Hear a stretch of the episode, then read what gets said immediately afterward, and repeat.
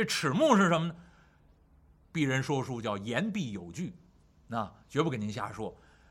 唐朝人写一个笔记，这个人呢叫段成式，写这笔记叫什么呢？《酉阳杂俎》。《酉阳杂俎》里面记载，龙头上有一物，状如博山，名曰齿目。龙无齿目，不能升天。所以你要看古人画那龙啊，或者有些老版的那个电视剧《西游记》里面扮演龙王，这个脑袋上七拐八拐、高高低低，哎，那叫那个大概就是所谓的博山形的齿目，就是大家的头骨啊，像这个山的形状一样。哎，形如博山，谓之齿目。那古人就记载，不仅段成式《酉阳杂俎》里面这么记载，后来这个明代的这个张岱、张宗子写这个小百科全书叫《夜航船》，《夜航传》里也也记这一条：龙无齿目，不能升天，不能腾空而起。所以能飞的龙头上都有这齿目，而且呢向下生明珠。所以您看这龙啊，老跟宝珠有关，民间。一画这个龙啊，叫二龙戏珠，因为这个龙脖子底下长一种宝珠、明珠，就像这个男人呢，这这这个地方有一个喉结，成年的龙呢，这个龙成年之后呢，在这个脖子底下长一颗明珠，大概就有点像这个喉结一样啊。这个喉结呢，说句文言呢，叫科勒素啊。对吧？哎，这个据说呢，这一掐这个，啊，哎，这能要人的命啊！所以这龙底下这个这个明珠呢，哎，也是很关键的。要把这个珠子去掉了，恐怕呢这龙呢就没有变化之功了。那么这龙脖子底下这珠子有很多记载，那所以中国人有一句成语叫“探梨得珠”。这梨呀，马字边一个美丽的丽，这个字呢。叫骊，什么意思呢？就是黑颜色的龙。这个典故从哪儿？从《庄子》里面来。庄子当初记载说，过去啊，宋国有这么一个人。那这个人呢，突然得到了宋王的赏赐，赏赐什么呢？赐车十乘。乘就是乘车的乘，这个多音字。对，对，千乘之君，万乘之君。那所以就是。这个车一辆谓之一乘。那么这个车的数量代表地位的，所以我们经常说这个国王啊，国君、天子叫万乘之君，就这个字。结果这位宋国人呢，哎，不知道怎么什么原因，突然呢得到了这宋王的赏赐，赐他十乘车，就十辆车，嚯，陡然而富啊，而且地位马上就提高了，这就不是一般的老百姓了，你出门有十辆车跟着你。那这位呢，骄傲了，到哪儿呢？撇嘴，哎，这是什么？乍穿新鞋，高抬腿，我穿一双新鞋啊，毛料裤子啊，老得这么晾着啊。有人乍富了，怎么呢？镶一嘴金牙，见人的都滋着啊。然后我们家有钱人，看见吗？全在嘴上镶，就这意思。这位也是得了宋王这十辆车，美的不知道叫姓什么了，到处。舔胸叠肚，撇唇咧嘴，结果呢？这位见着庄子了。这庄子特别的损，结果这位得了十辆车，这个不知道庄子这脾气，到庄子这儿呢，照样。瞧见没有？十辆兰博基尼，怎么样？你有吗？称吗？现在到处都是这样人，您仔细想吧，那有吗？那这庄子呢？瞧他一眼，哼！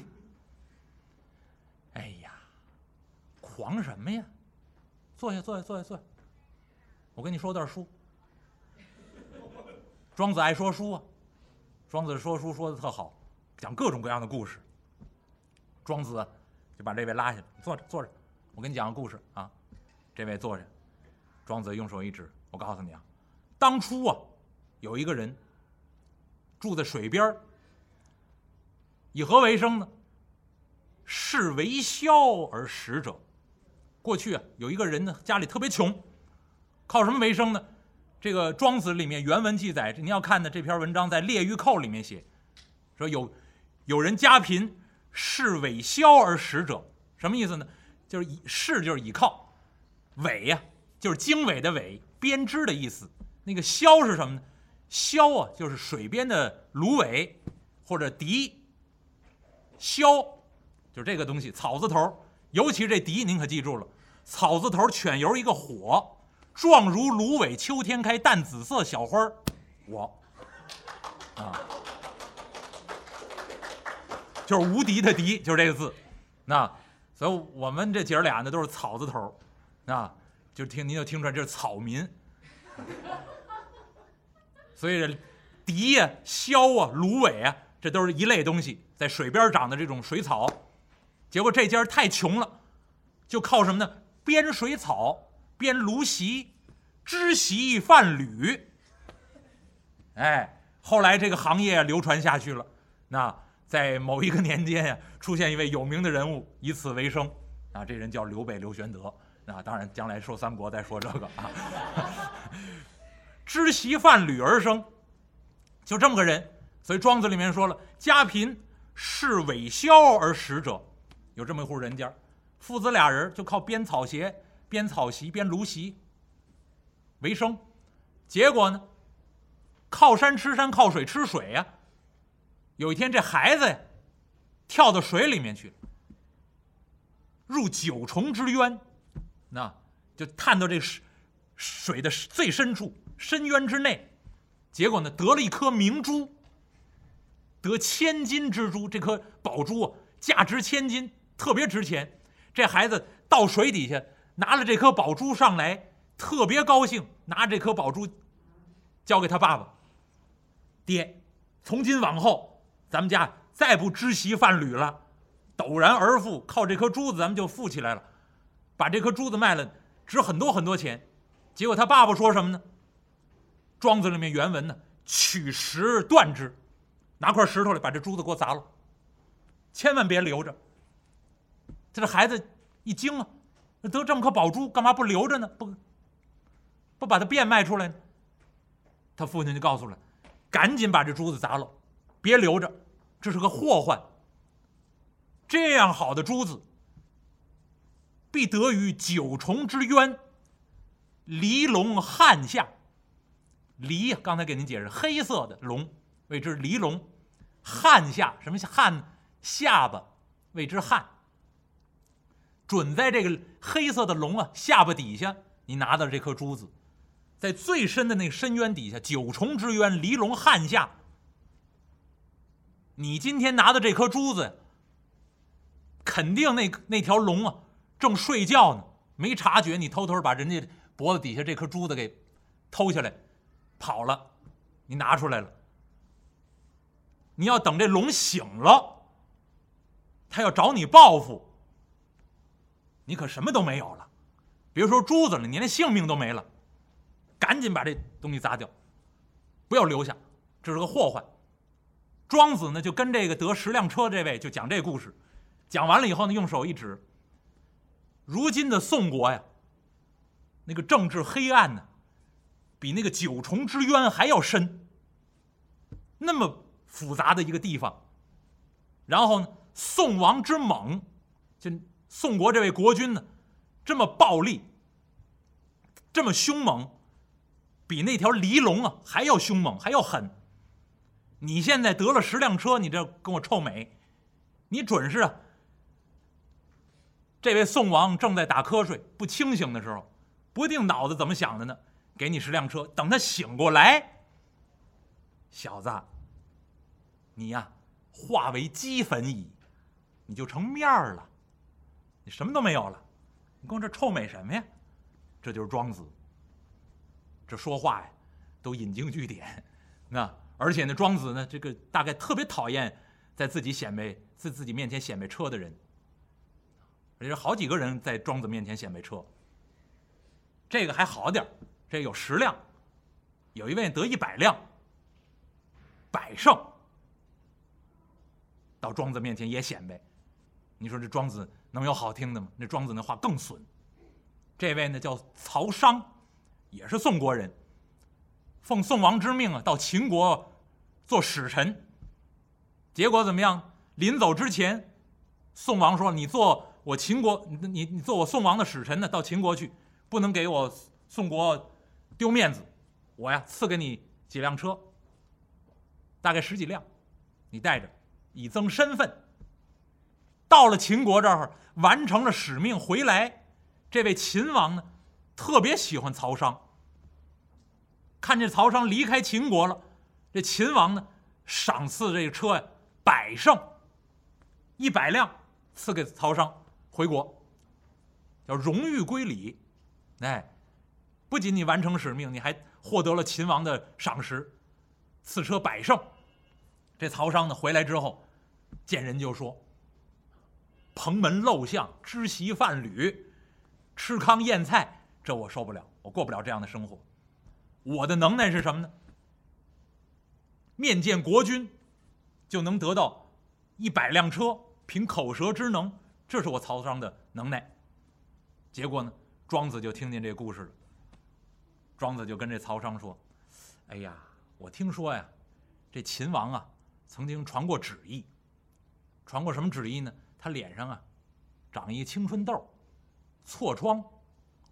啊，秦王传旨呢，谁能把他这痤疮啊治好了，赏一辆车。后来呢，秦王又是。”传旨意了，说他长痔疮了，谁能替他舔痔？他一犯痔疮啊，特别难受，谁能替他舔一舔，让他能舒服舒服的话，赏车五乘，五辆车。治愈下，而赏愈多。你说你舔哪儿了？你得一百辆，庄子多损，那。然后呢？你要看庄子上面写最后这段话，写了仨字儿，特别的有情绪。治愈下而赏赐越多嘛。然后你你你你你到底舔了哪儿了？得了这么多辆车。最后呢，这庄子原文上写仨字儿：子行矣，就是你走吧，别跟我这吹牛了啊！多丢人呢！这就是庄子。庄子，你说这样的人能当官吗？还真有人请庄子当官。你说多不开眼！庄子那话能好听吗？庄子说：“你让我当官你瞧见大牛了吗？啊，你见见那犀牛了吗？那个犀呀，不是犀牛的犀，是哪个犀呢？牺牲的牺，什么意思呢？纯色的、一色的东西谓之犀。祭祀用的动物谓之牲，所以加在一块儿叫牺牲。所以祭祀的那个牛、猪、羊，一定要选择单色。”纯一的颜色，不能有杂色，才能祭祀到太庙里面。这样的动物谓之牺牲。所以庄子呢，就跟这个聘请自己当官的人说了：“你没有见过做做牺牲的那个牛吗？喂的很好的草料，吃的很胖很壮，然后呢，给他披上五彩的锦缎，送到太庙里头去，结果怎么样？宰了。等到那个时候，你想再做一个。”能够自由自在吃水草的小牛，你还能得到吗？你就办不到了，所以他不愿意做官。所以这个典故后来有人用，啊，君以我为享祭之牺牲乎？谁用过这话呢？就是诸葛亮。徐庶走马见诸葛的时候，徐庶见着诸葛亮，跟诸葛亮说了：“我把你举荐给刘备、刘玄德了，你一定要出山辅佐他。”结果诸葛亮。勃然大怒，拂袖而起，一用手一指徐庶、徐元直：“君以我为享祭之牺牲乎？”这都是跟庄子学的。哎，所以呢，这庄子要多看。那你要看这个龙脖子底下的珠子，那这个典故呢也出自于庄子。那当然说说了半天又绕回来啊。这个这条龙就是脖子底下有颗明珠，头生齿目，腾空而起。孙悟空一看，呵，贼泥鳅，你终于现身了。还我师傅马来！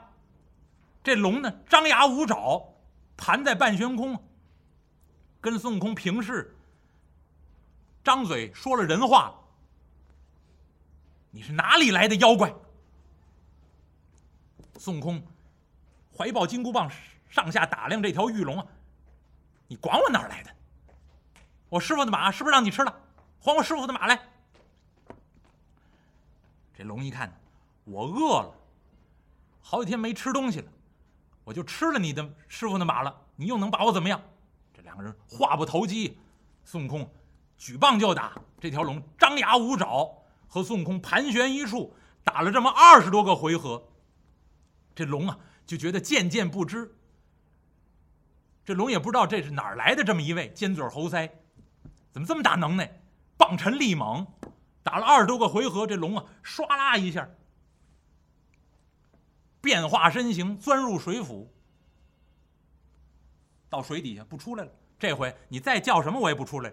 孙悟空站在岸边，贼泥鳅泼泥鳅，又叫半天，这龙啊，再不出来了。呵，孙悟空一看，哎，这这没办法，回到山头见自己师傅。师傅，是这么这么回事刚才您也看见了，果然是一条龙吧？那条龙啊，把您的马吃了，现在要钻入水底，再怎么骂呀它都不出来了。徒儿，这就这么算了吗？没有马匹，为师如何取经啊？他他，师傅他不出来了，那我怎么办？哎呀，刚才谁说的有降龙伏虎之力？翻江，师傅。我去，我去啊！你们看着我师傅，我再去。孙悟空没办法，二次驾云而起，站在半悬空中，把自己如意金箍棒往下一探。如意金箍棒，想多长多长啊，想多粗多粗啊！把这金箍棒往下这么一探，一直扎到这深涧之中。孙悟空在半悬空中啊，攥着这根如意金箍棒，搅和开了。您看见那熬棒子面粥那意思吗？拿那大勺在这锅里头来回搅和不停啊！孙悟空拿着大铁棒，哗哗哗，一搅这深涧之中的涧水。这条龙本来打算呢盘在涧底啊就不出来了，你爱骂什么骂什么，反正我也吃了，我也吐不出来了。结果盘在涧底下待得好好的，就觉得忽忽悠悠、忽忽悠悠、忽忽悠悠，它要起来。为什么？整个水都给搅起来了。刚才本来呀，这个水很清澈，让孙悟空这么一搅啊，叫泥沙俱下。您瞧见黄河了没有？就那意思了。泥沙翻滚，这龙啊在水底待不住了，跟着这水流啊飘起来了。这龙气的实在没办法了，腾楞一下从水中又钻出来了。第二次又跟孙悟空打斗了这么十几个回合，这条龙啊不是孙悟空的对手。一看呢，我要再钻到水底下，他待会儿又给我搅和起来。这条龙啊，一晃身形，滋溜一下，怎么回事？化作一条小白蛇，钻到这个山里面，顺着这个山路啊，沿着这个积雪，滋溜，踪迹不见，很快就消失了。孙悟空一看，呀，嘿！这这我哪儿找去？怎么变成蛇了？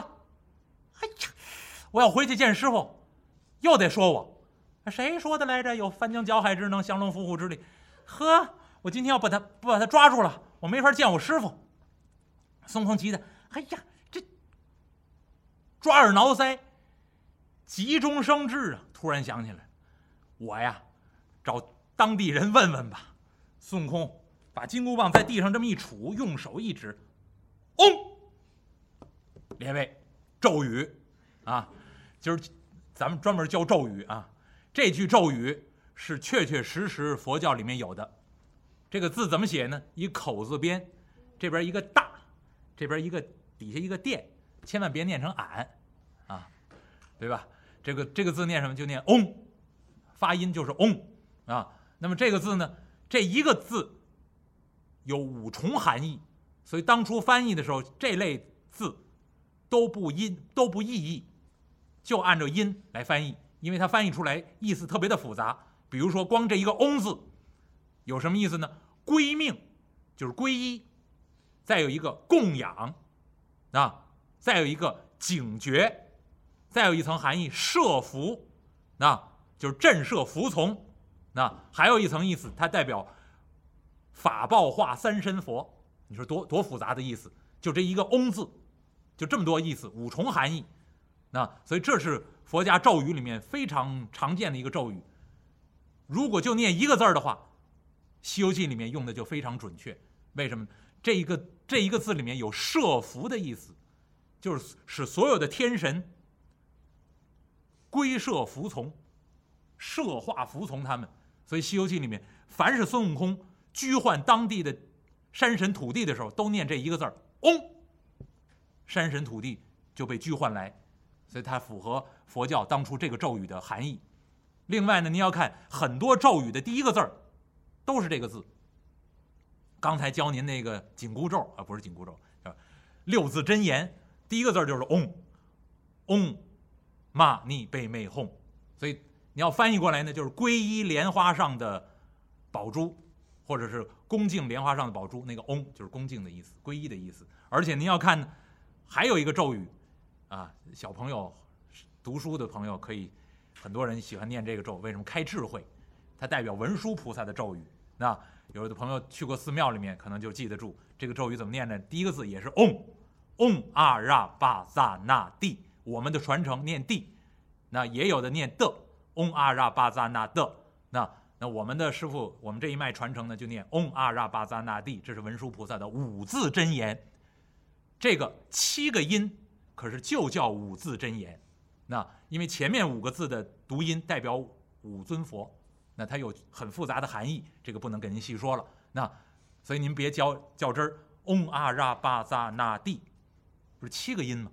但是就叫五字真言，没错儿。啊，那么再有呢，比如说这个释迦牟尼佛的咒，第一个字也是嗡嗡摩尼摩尼玛哈摩尼耶梭哈，这是释迦牟尼佛的咒，那。很多了，比如说杜母的咒，嗡达列嘟达列嘟列梭哈，那第一个字也是嗡，那然后再有常见的装藏佛像的时候，通常写三个字，嗡，啊，吽，就在这佛像的头部、口部和胸口这地方放三个字母，就是嗡啊吽，代表佛祖的身口意。那装藏佛像画像或者雕塑的时候，会会安排这三个字，这三个字也叫呃种子字。啊，所以这是很很常见的咒语，嗡啊吽。那那么这嗡也是很多咒语的发音的第一个字，所以您要学咒语的话，将来呢这个经常见到。